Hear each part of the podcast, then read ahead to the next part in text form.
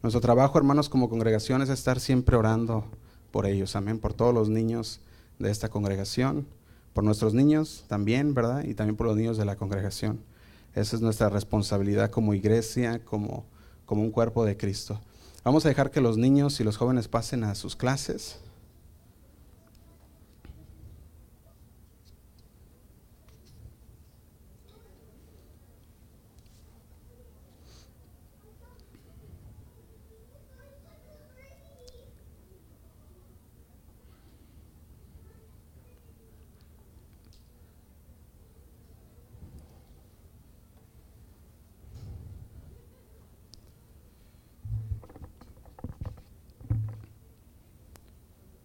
¿Sabían que nosotros podemos llevar a cabo la presentación de los niños y dedicárselos al Señor, pero si nuestro corazón no está bien con el Señor, de nada sirve? ¿Verdad? También nosotros podemos estar aquí esta mañana dedicándole el tiempo al Señor, pero si nuestro corazón no está con el Señor, de nada sirve estar aquí. Así que nuestro corazón debe de estar siempre con el Señor, amén. Debe de estar siempre en las cosas de Dios. Y de eso es lo que quiero hablar en esta, en esta mañana. Si puede abrir su Biblia conmigo a Zacarías 7.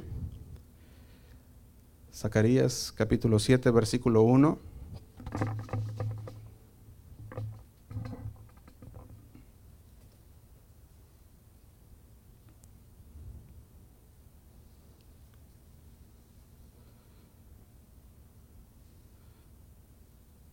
No sé si puedes traer un, agua, por favor. Zacarías 7, versículo 1 dice así. Dice, aconteció que en el año cuarto del rey Darío vino palabra de Jehová a Zacarías, a los cuatro días del mes noveno, que es Keselú. Aquí vemos que la fecha era noviembre, diciembre, si lo estudiamos, ¿verdad? Pero la fecha no importa aquí. Nos dice que aconteció que en el año cuarto del rey Darío vino la palabra de Jehová a Zacarías. Y dice el 2, cuando el pueblo de Betel había enviado a Cerecer con Regem y sus hombres, a implorar el favor de Jehová. Y dice el 3, y hablar a los sacerdotes que estaban en la casa de Jehová de los ejércitos y los profetas diciendo, gracias, lloraremos en el mes quinto, haremos abstinencia como hemos hecho ya algunos años.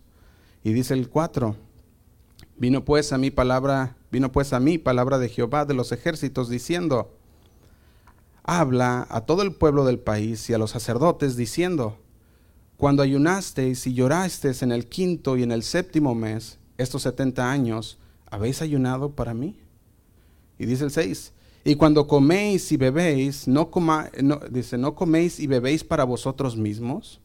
Y dice el 7, ¿no son estas las palabras que proclamó Jehová por medio de los profetas primeros, cuando Jerusalén estaba habitada y tranquila y sus ciudades en sus alrededores Dice, y en el Neguet y en el Zafela estaban también habitados. Y quiero que meditemos un poco en, este, en esta palabra que el Señor está diciendo. Vamos a hacer una oración. Señor, te damos gracias por tu palabra, Señor, porque sabemos que tú vas a hablar a nuestro corazón, Señor. Tu palabra es viva y eficaz, Señor, y es más cortante que toda espada, espada de dos filos. Te pedimos, Señor, que esa espada de tu palabra llegue, Señor, hasta lo más profundo de nuestro corazón que corte, Señor, todo aquello que no te agrada de nuestras vidas. Que nosotros, Señor, podamos entender que tú eres Dios y que tú, Señor, mereces lo mejor. Que tú, Señor, esperas, Señor, que nosotros, tus hijos, estemos, seamos obedientes, Señor, a tu palabra. Te damos gracias, Señor, y nos ponemos en tus manos en esta mañana. Habla, Señor, a nuestro corazón. Te lo pedimos en el nombre de Cristo Jesús. Amén y amén.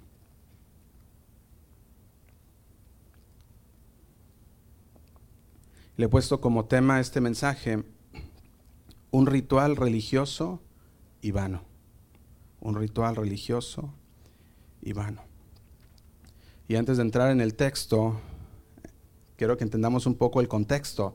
¿Verdad? En el capítulo 7 de Zacarías han pasado ya 16 años después de que los judíos regresaban de su exilio de Babilonia.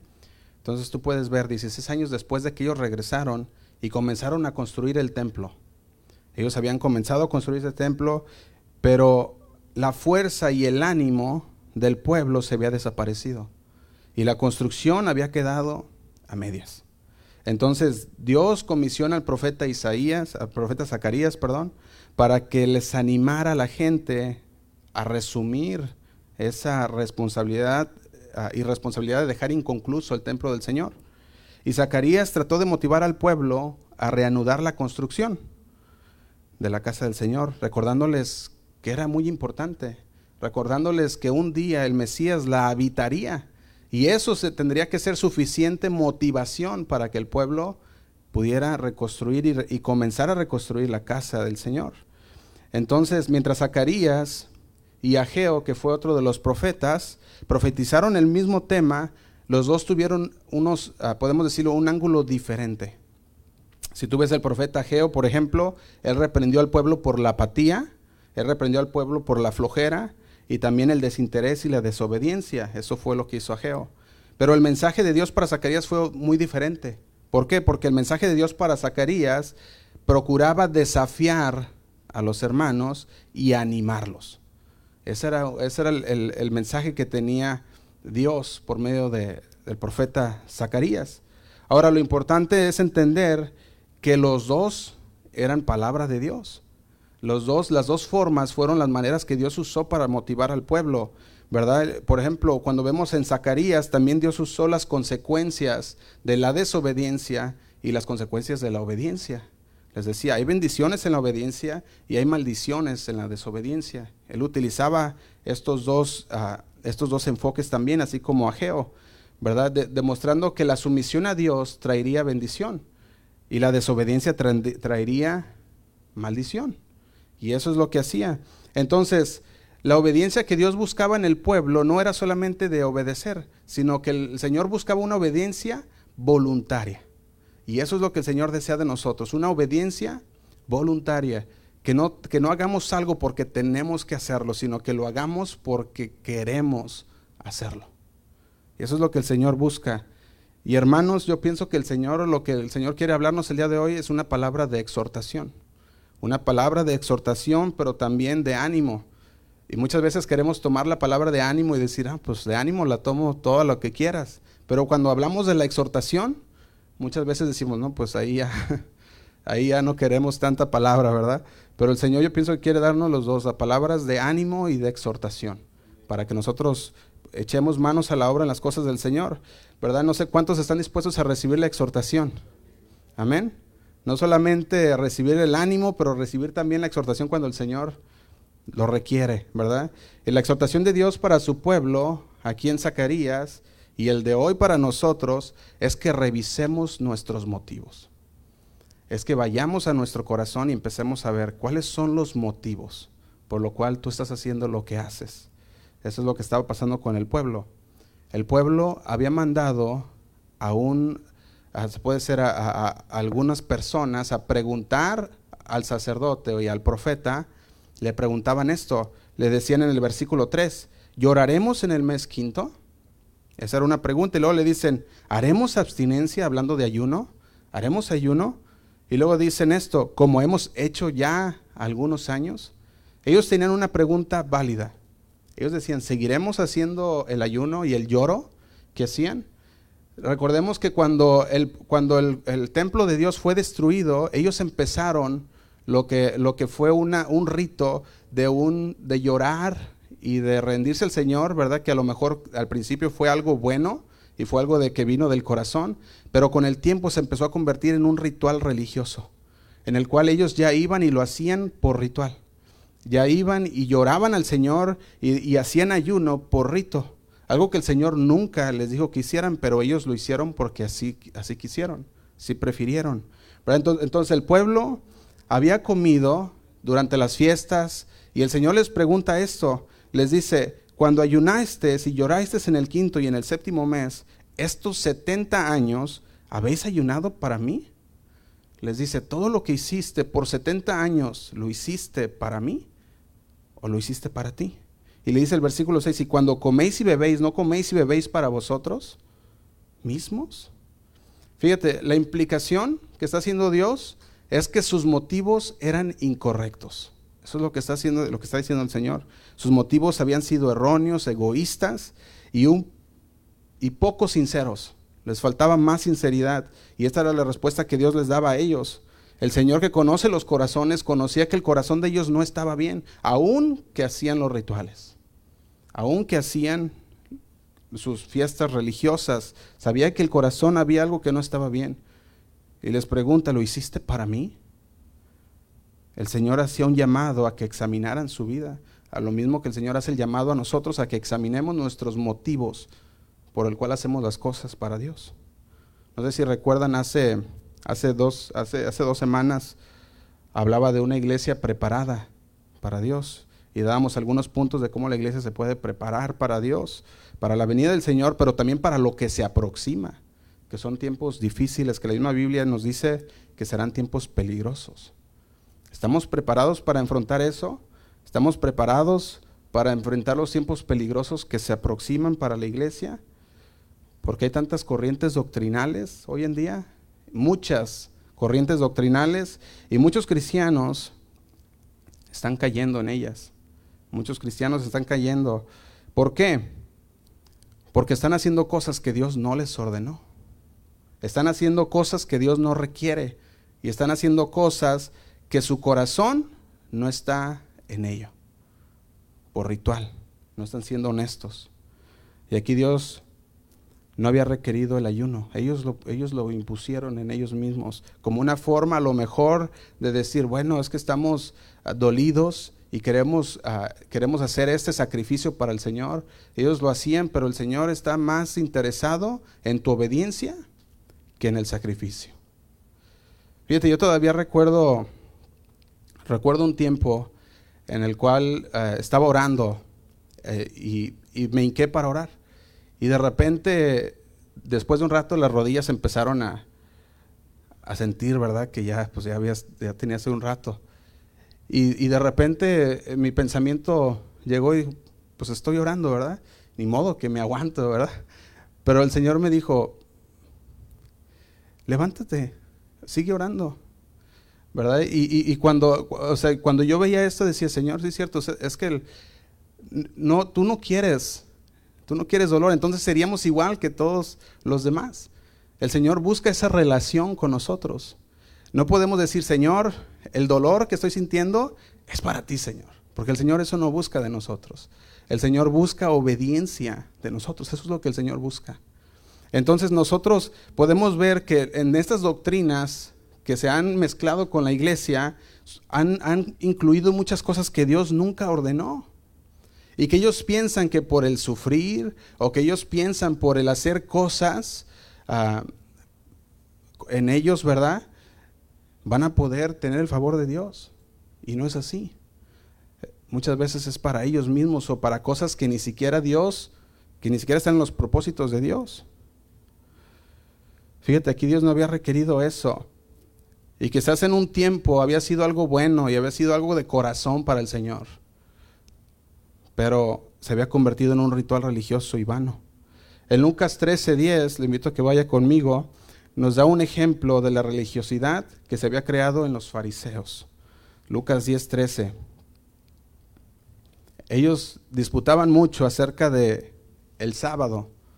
Ellos decían, siempre siempre andaban peleando en contra de Jesús. Y estos fariseos decían lo siguiente, fíjate lo que nos habla Lucas 3:10, dice así: ¿Enseñaba Jesús en una sinagoga en el día de reposo? Perdón, dice, dice, enseñaba Jesús en una sinagoga en el día de reposo, dice, y había allí una mujer que desde hacía 18 años tenía espíritu de enfermedad y andaba encorvada y en ninguna manera podía enderezarse, dice el 11, dice el 12. Cuando Jesús la vio, la llamó y le dijo, mujer, eres libre de tu enfermedad. Dice el 13, y puso las manos sobre ella y ella se enderezó luego y glorificaba a Dios. Hubo una sanidad milagrosa de parte de Jesús con esta mujer y dice el 14, pero el principal de la sinagoga, enojado de que Jesús hubiese sanado en el día de reposo, dijo a la gente, seis días hay en que se debe trabajar. En estos pues venid y ser sanados y no en el día de reposo. Fíjate cómo se había convertido este día en una religiosidad para estos, estos hermanos. Dice el 15. Entonces el Señor le respondió y dijo, hipócrita, cada uno de vosotros no desata en el día de reposo su buey y su asno del pesebre y lo lleva a beber. Y dice el 16, y a esta hija de Abraham, que Satanás había atado 18 años, ¿no le debía desatar de esta, de esta ligadura en el día de reposo? La religiosidad, hermanos, se preocupa más por cumplir tradiciones y mandatos puestos por hombres. Eso es lo que hace la religiosidad.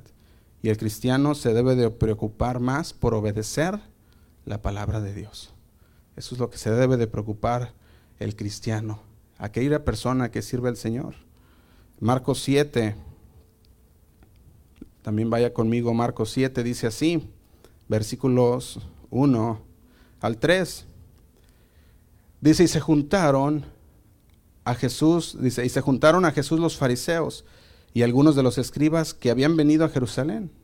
Y dice el 2, los cuales viniendo algunos de los discípulos de Jesús, los cuales viendo algunos de los discípulos de Jesús comer pan con manos inmundas, esto es, no lavadas, los condenaban. Y dice el 3, porque los fariseos y todos los judíos, aferrándose a la tradición de los ancianos, si muchas veces no se lavaban las manos, no comen. ¿Sabes qué hace la religión? Esclaviza. La religión esclaviza, pero la obediencia a Dios nos libera. Y muchas veces, hermanos, estamos entrando, estamos haciendo las cosas para el Señor y de repente se empiezan a convertir en un ritual. Algo que ya hacemos por costumbre, algo que ya hacemos porque no con las intenciones verdaderas esas intenciones honestas, sino al revés, lo hacemos porque ya así lo debemos de hacer. No, pues que así, así fue enseñado. Y es que lo hago por, porque es domingo y pues voy a la iglesia. En lugar de, de checar esos motivos en nuestro corazón y decir, lo hago porque quiero, porque quiero aprender más de Dios, porque quiero congregarme, quiero ser obediente a Dios. Fíjate, dice Marcos 7, versículo 5. Dice, le preguntaron pues los fariseos y los escribas, ¿por qué tus discípulos no andan conforme a la tradición de los ancianos, sino que comen con, manos inmundas?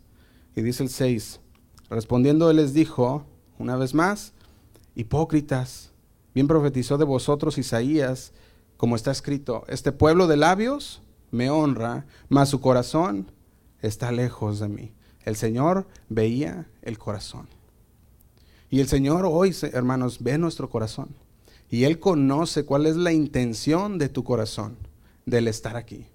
Él la conoce.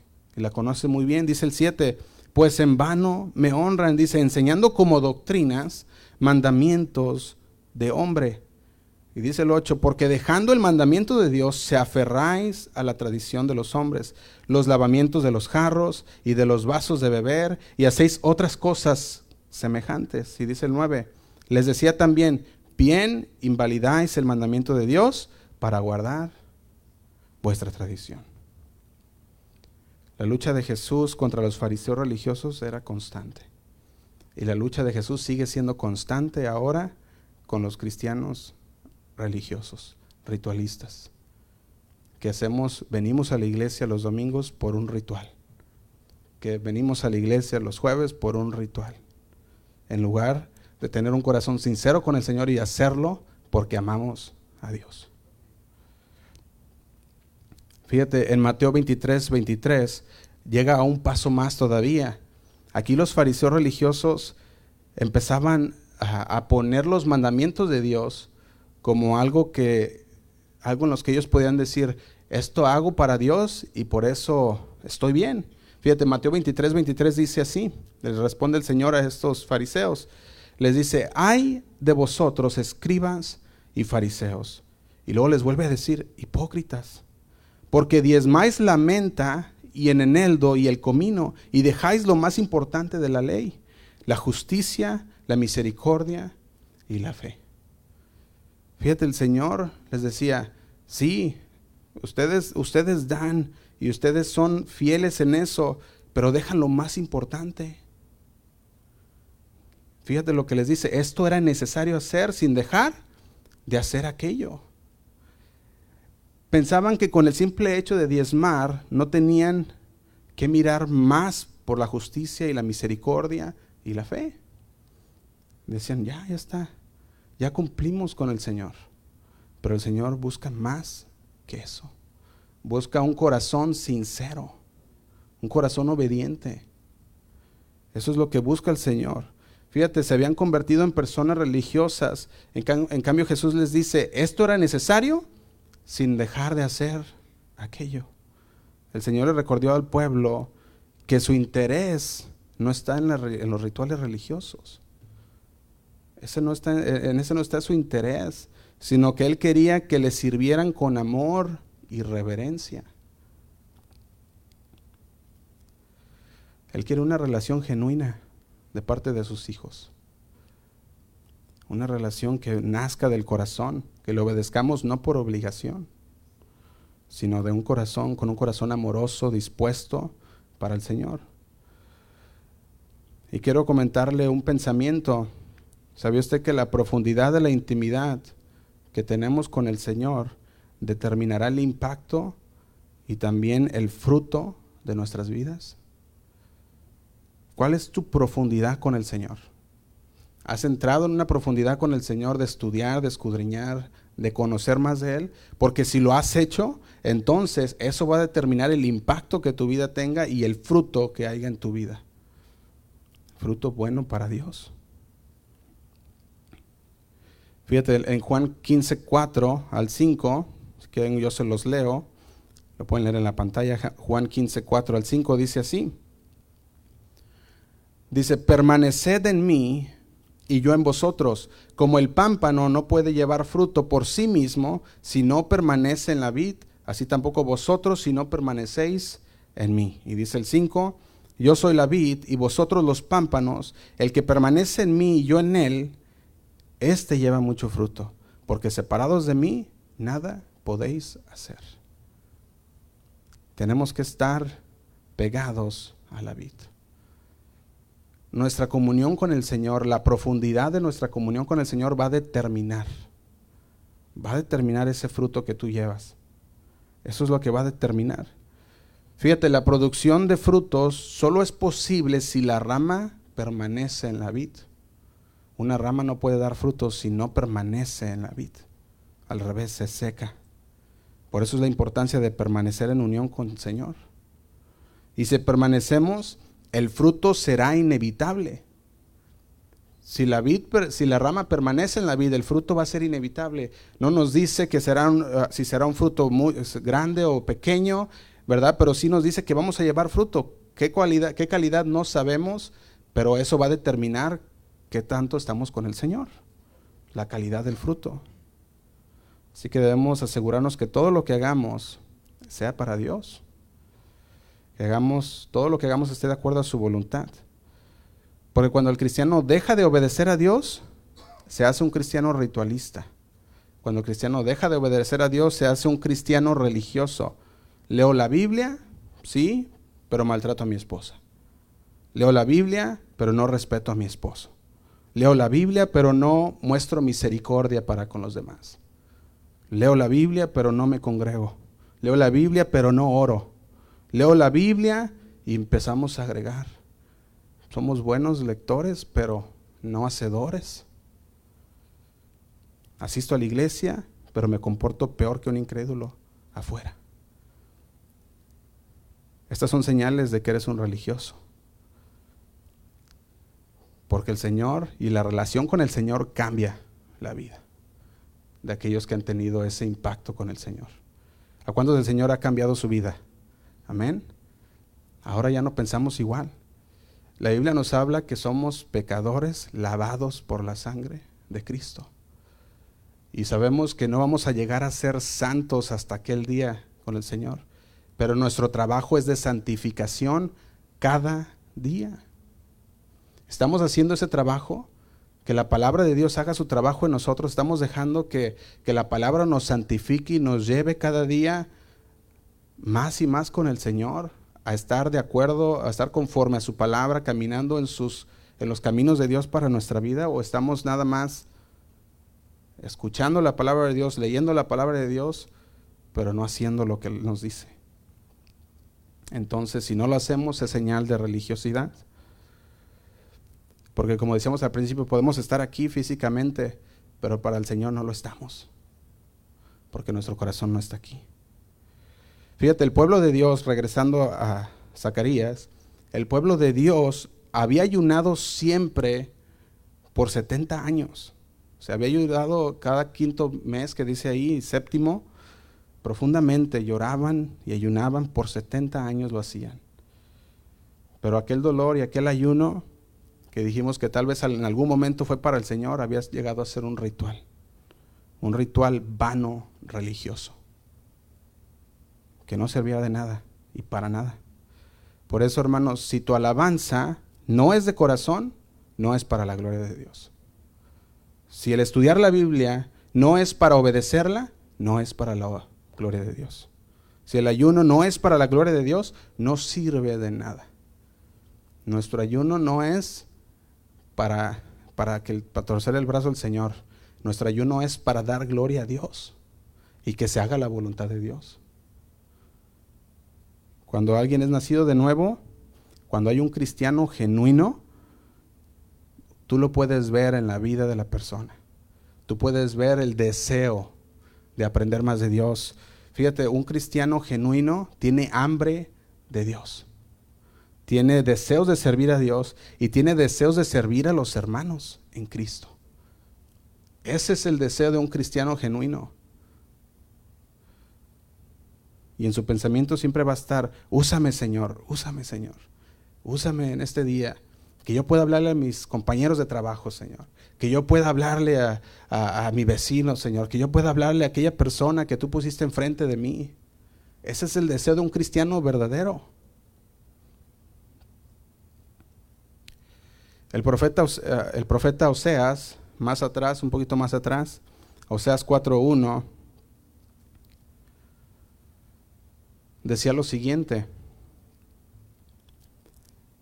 decía, oíd palabra de Jehová, hijos de Israel, porque Jehová contiende con los moradores de la tierra, porque no hay verdad, ni misericordia, ni conocimiento de Dios en la tierra. No había verdad, ni misericordia, ni conocimiento de Dios. ¿Y qué pasaba? Dice el versículo 6 de Oseas 4, mi pueblo fue destruido porque le faltó conocimiento. No eran dignos de confianza no mostraban compasión hacia los demás y carecían de un conocimiento verdadero del ser y la naturaleza de Dios. Por cuanto dice ahí, desechaste el conocimiento, yo te echaré del sacerdocio, y porque olvidaste la ley de tu Dios también, yo me olvidaré de tus hijos. Fíjate, cuando vemos estas palabras, vemos que en el tiempo de Oseas, los cristianos, al menos los creyentes, ¿verdad? Ah, judíos en ese tiempo, podíamos ver algo. Ellos les faltaba el conocimiento. Pero en, los, pero en los creyentes en los tiempos de Zacarías tenían el conocimiento, solo que no querían obedecer. Una cosa es cuando nos falta el conocimiento y otra cosa es cuando no queremos obedecer.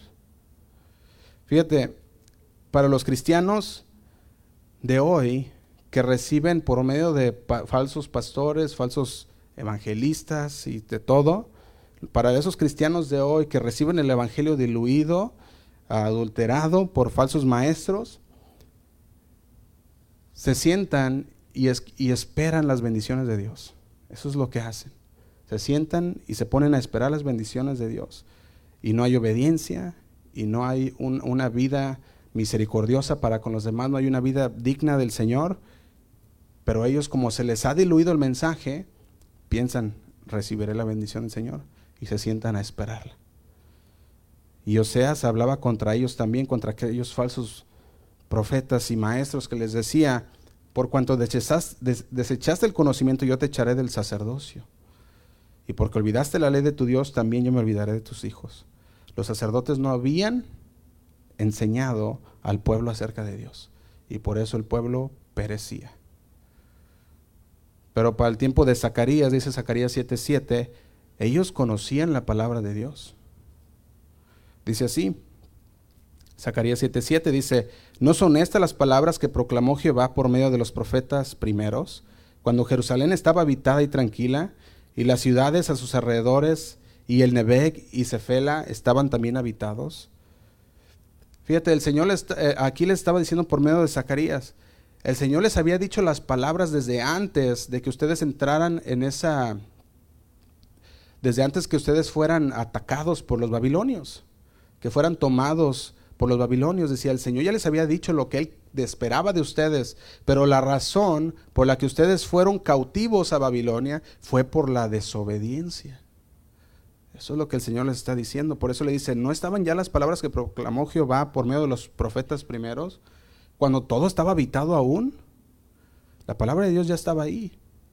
Así que tenían el conocimiento, pero lo habían rechazado. El Señor anunciaba por medio del profeta Zacarías que esa era la razón por la cual ellos habían sido, habían caído en cautiverio. Fíjate lo que dice Zacarías 7:9. Dice, así habló Jehová de los ejércitos diciendo, juzgad conforme a la verdad y haced misericordia y piedad cada cual con su hermano. El Señor una y otra vez nos vuelve a recordar que Él prefiere obediencia que rituales vanos. El ritual es bueno cuando estamos en obediencia al Señor. Pero si no estamos en obediencia al Señor, nuestro ritual termina siendo un ritual religioso vano, que no sirve de nada. Zacarías 7:9 dice, así dice Jehová de los ejércitos diciendo, juzgad conforme a la verdad. Esto era lo que el Señor requería del pueblo, que hicieran misericordia y tuvieran piedad cada cual con su hermano. Y eso es lo mismo que decía el profeta Oseas también anteriormente, Oseas 4.1, Oseas 4.2 dice así, Perjuraban, dice, perjurar, mentir, matar, hurtar y adulterar prevalecen y homicidio tras homicidio se, dice, se suceden. Fíjate, el Señor ya les hablaba desde el tiempo de, de, Oseas que no había verdad, no había misericordia ni conocimiento de Dios. Y en Zacarías les dice, haced, dice, juzgad conforme a la verdad y haced misericordia y piedad cada cual con su hermano. Ya podemos ver nosotros ese... Ah, podemos ver cómo está conectado estos dos versículos. El Señor les hablaba desde Oseas lo que tenían que hacer y en, Zacarías vemos que el Señor diciéndolo, esto es lo que tenías que hacer, pero no lo hiciste. Conocían la verdad, pero les faltaba obediencia. Se habían convertido en un pueblo religioso. Santiago 1.26 dice así, si alguno se cree religioso entre vosotros y no refrena su lengua, sino que engaña su, sino que engaña su corazón, la religión del tal es vana. Si alguno se cree religioso entre vosotros y no refrena su lengua, sino que engaña su corazón, la religión de tal es vana. Y dice el 27, la religión pura y sin, y sin mácula delante de Dios el Padre es esta, visitar a los huérfanos y a las viudas en sus tribulaciones y guardarse sin mancha del mundo.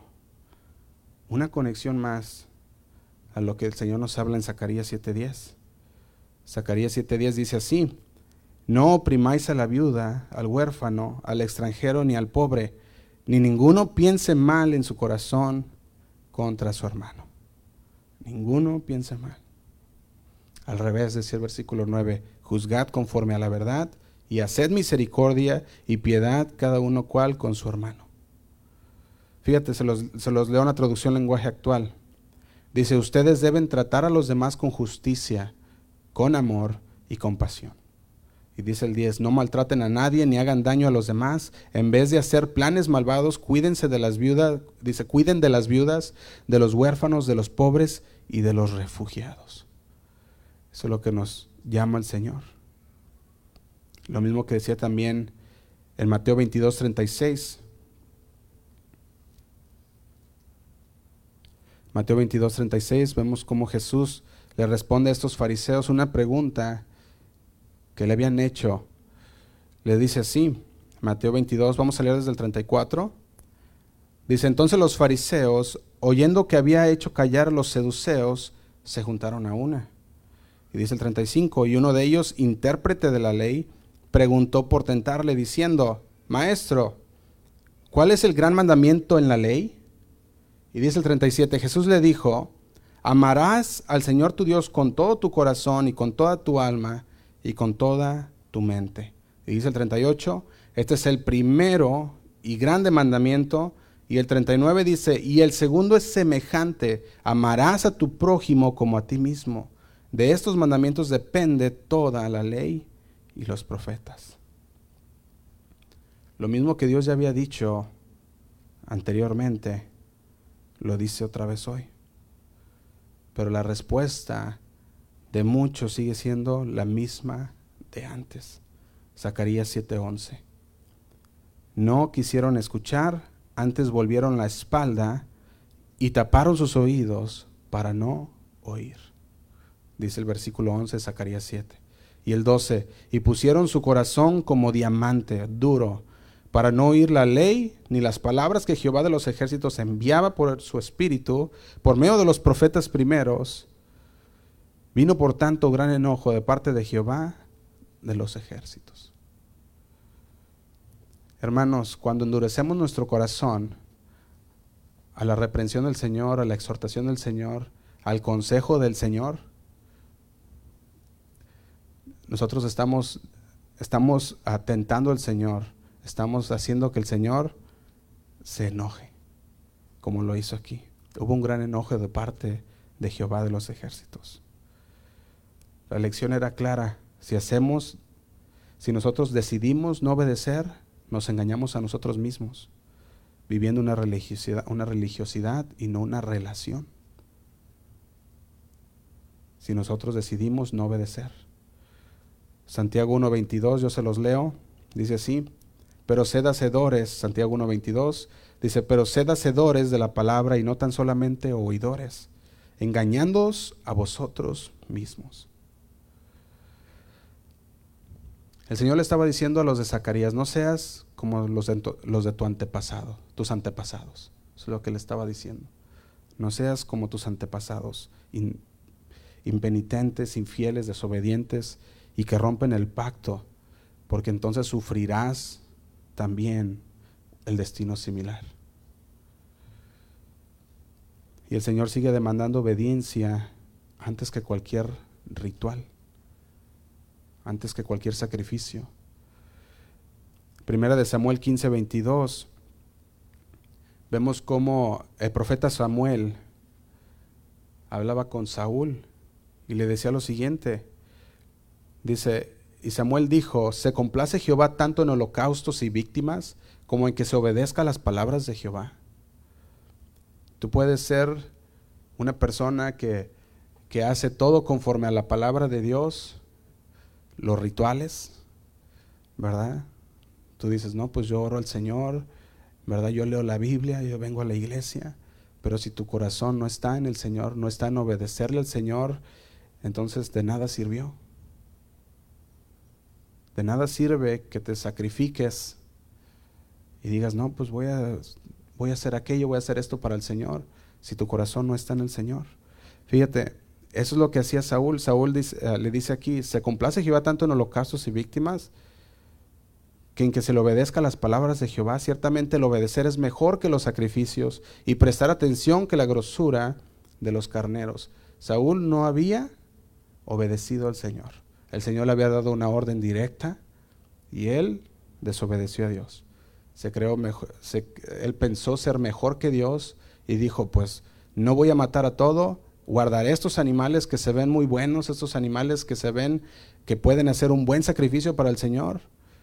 Pero el Señor le había dicho que matara todo. Y al guardar y creerse más bueno que Dios, el Señor estaba molesto. ¿Y qué le dijo?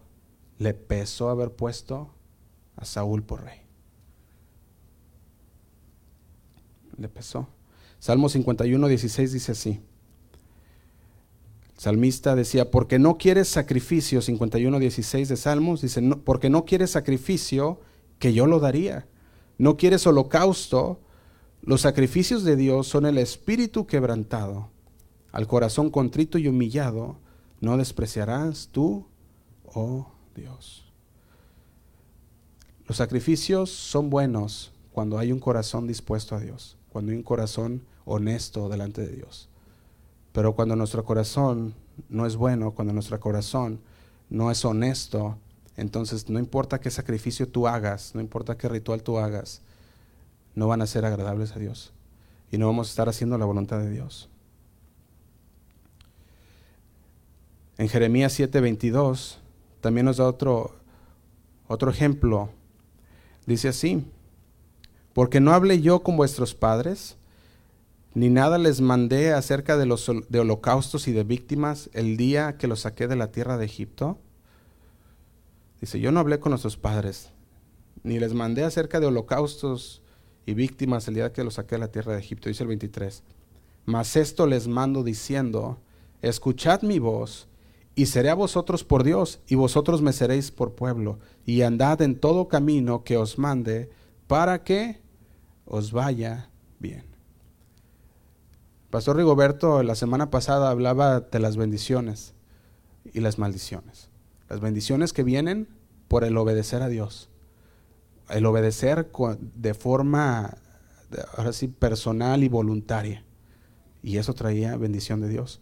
Pero la desobediencia, ¿qué trae? Maldición. Y esto es, esto es lo que nos habla aquí en Zacarías también. Obedecer a Dios trae bendiciones a nuestras vidas, bendiciones espirituales. Y muchas veces nosotros podemos, ah, con esa bendición que Dios nos da, una bendición de Dios no, nos alcanza para bendecir a los demás. Es algo que sobra y abunda en nuestras vidas. Pero cuando no somos obedientes a la palabra de Dios, lo que traemos a nosotros es maldición. Dice el 23, mas esto les mandé diciendo, escuchad mi voz y seréis vuestro, y seré a vosotros por Dios, y vosotros me seréis por pueblo, y andad en todo camino que os mande, para que os vaya bien. Fíjate, esto nos debería de animar a obedecer a Dios. ¿Cómo? Con ánimo pronto. Nos debería de, nos debería de animar a que obedezcamos a Dios voluntariamente. ¿Por qué? Porque el Señor lo prometió y te irá bien. ¿Cuántos quieren que les vaya bien? Pues entonces obedezcamos a Dios. Marcos 12:32 dice así, entonces el escriba le dijo, bien maestro, ¿verdad has dicho que uno es Dios y no hay otro fuera de él? Aquí hablando, le estaba hablando aquí el escriba a Jesús y dice el 33, y el amarle con todo el corazón, con todo el entendimiento, con toda el alma y con todas las fuerzas, y amar al prójimo como a uno mismo, es más que todos los holocaustos y sacrificios. Fíjate, el Señor cuando escuchaba decir estas palabras a, estos fariseos y escribas, el Señor le decía, ándale, estás así de cerquitas. Nomás no creían en Jesús, que era el Mesías. Tenían bien, o sea, conocían bien la palabra y ellos entendían que esto era lo que el Señor hablaba y pedía de nosotros, pero rechazaban a Jesús. Por lo tanto les decía, estás así de cercas de la salvación. El Señor busca una, una relación en lugar de una religión. Cuando nosotros tengamos una relación genuina, una relación dinámica con Dios, nuestra vida lo va a demostrar. Nuestra manera de hablar, la manera de pensar, la manera de dirigirnos hacia los demás, lo va a demostrar. Porque no vamos a ser los mismos de antes. Seremos obedientes a su palabra y aquellos que son obedientes el Señor les llama bienaventurados. Mateo 5, 3 al 12 nos habla de las bienaventuranzas de aquellos que obedecen a Dios. Y fíjate, Mateo 5, 3 al 12 dice así. Dice, bienaventurados los pobres en espíritu, porque de ellos es el reino de los cielos. Bienaventurados los que lloran, porque ellos recibirán consolación. Bienaventurados los mansos, porque ellos recibirán la tierra por heredad. Y dice el 6, bienaventurados los que tienen hambre y sed de justicia, porque ellos serán, ¿qué? Saciados. Dice el 7, bienaventurados los misericordiosos, porque ellos alcanzarán misericordia, dice el 8, bienaventurados los de limpio corazón, porque ellos verán a Dios. Y dice, bienaventurados los pacificadores, porque ellos serán llamados hijos de Dios. Y dice el 10, bienaventurados los que padecen persecución por causa de la justicia, porque de ellos es el reino de los cielos. Y el 11, bienaventurados sois cuando por mi causa os vituperen y os persigan y digan toda clase de mal contra vosotros, mintiendo. Y dice el 12, gozaos y alegraos porque vuestro galardón es grande en los cielos. Porque si persiguieron a los profetas que fueron antes de vosotros, así los persiguieron, dice el Señor. ¿Te imaginas? Las bienaventuranzas del Señor son para aquellos que obedecen a Dios. Dios cuestionaba los motivos del lloro y del ayuno de su pueblo en Zacarías. Los motivos detrás, detrás de nuestro compromiso con Dios, ¿cuáles son? ¿Cuáles son nuestros motivos? Ellos habían ayunado y habían hecho lloro durante esos meses y Zacarías les declaraba que sus rituales espirituales significaban nada a menos que estuvieran acompañados de obediencia. ¿Expresaremos nosotros el carácter de Cristo cuando hablamos con los demás? ¿Los expresamos o no?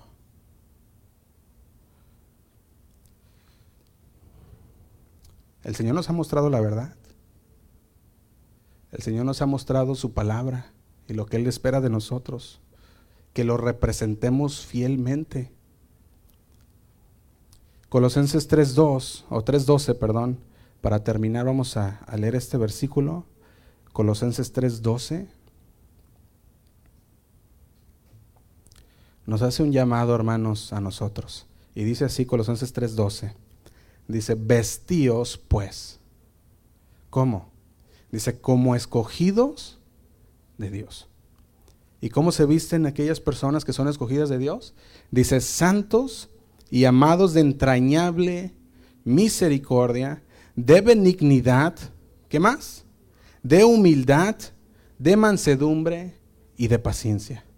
Pero luego agrega algo más en el versículo 13, que dice, soportándonos unos a otros. ¿Y qué más?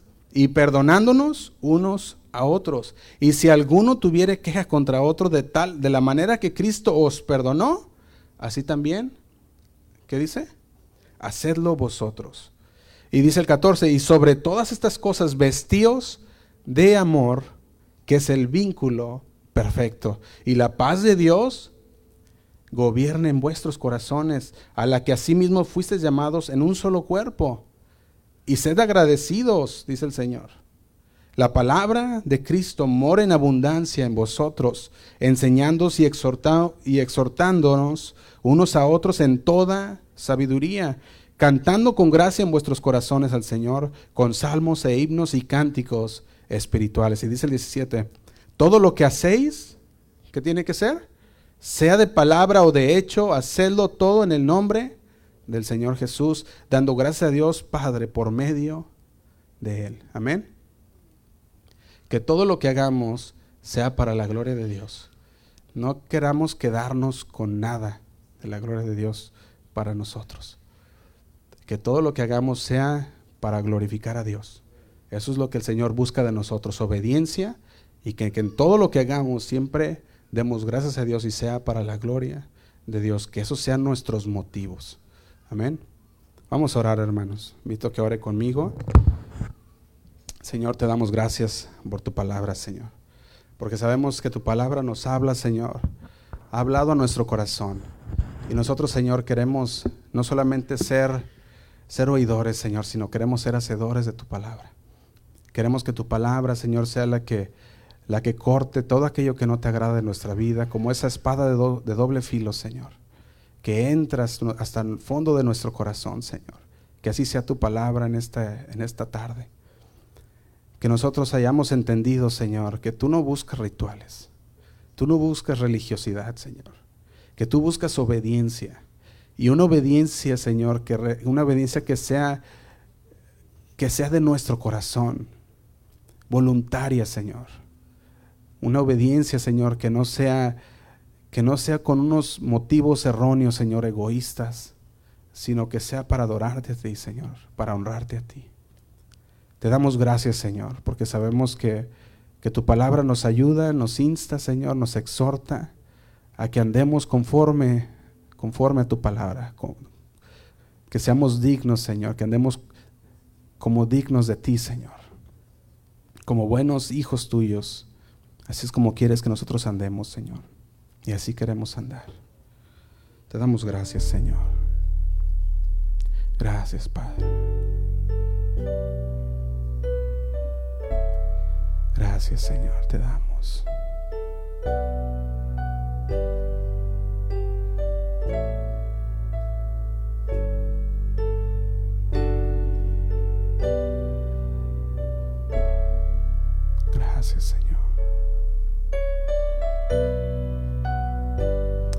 A que te pongas de pie, hermano.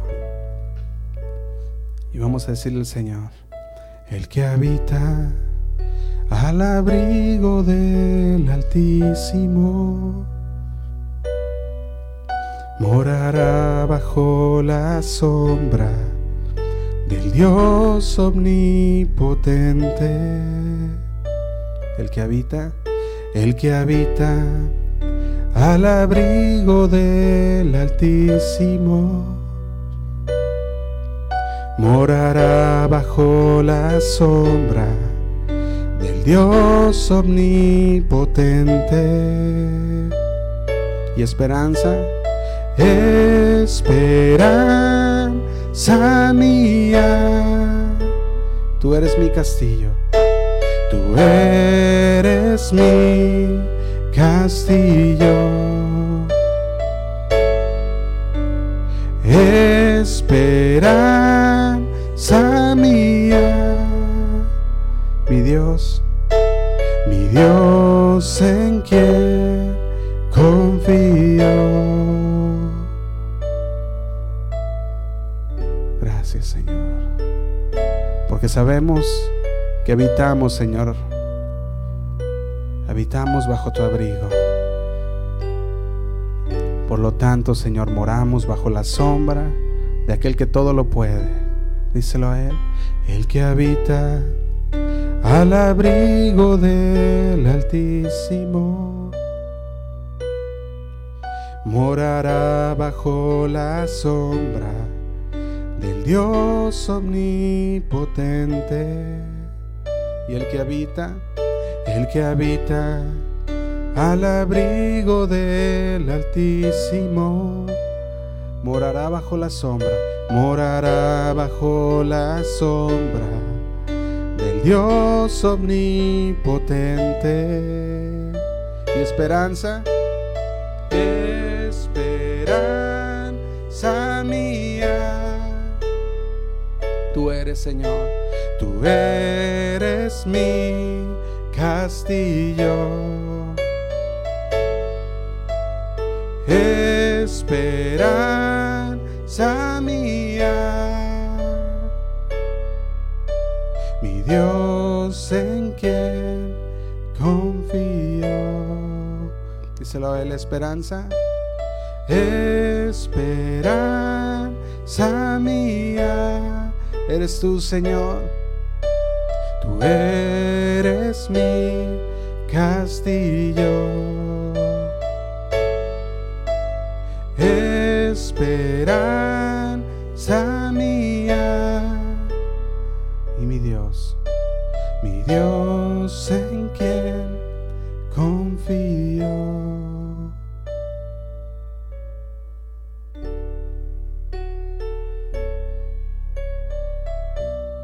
Gracias Señor. Gracias por tu palabra, Señor. Porque tú sigues confrontándonos, Señor. A que seamos obedientes a ti. Y así es como queremos ser, Señor. Queremos guardarnos de todo mal, purificándonos, Señor,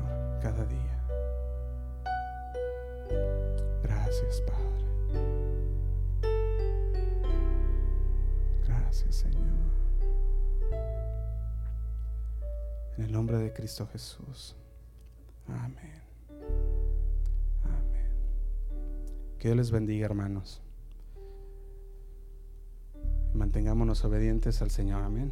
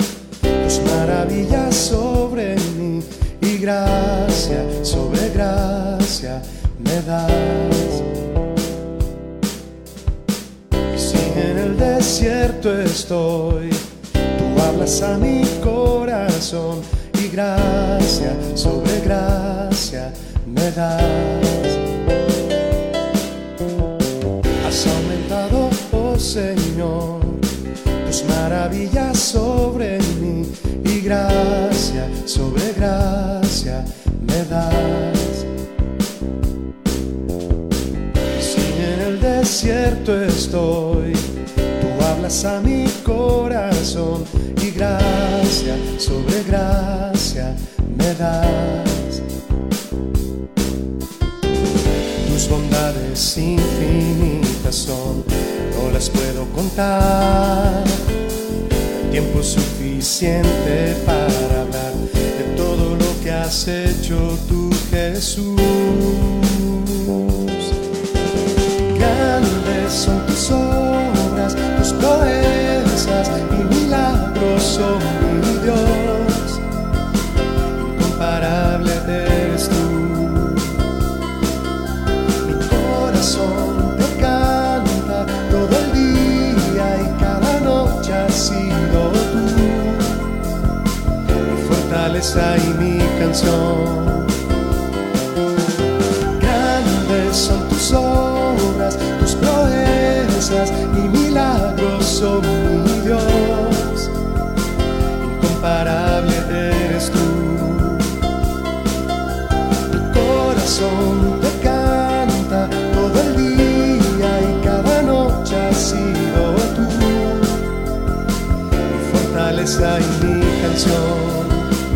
Fortaleza y mi canción, fortaleza y mi canción.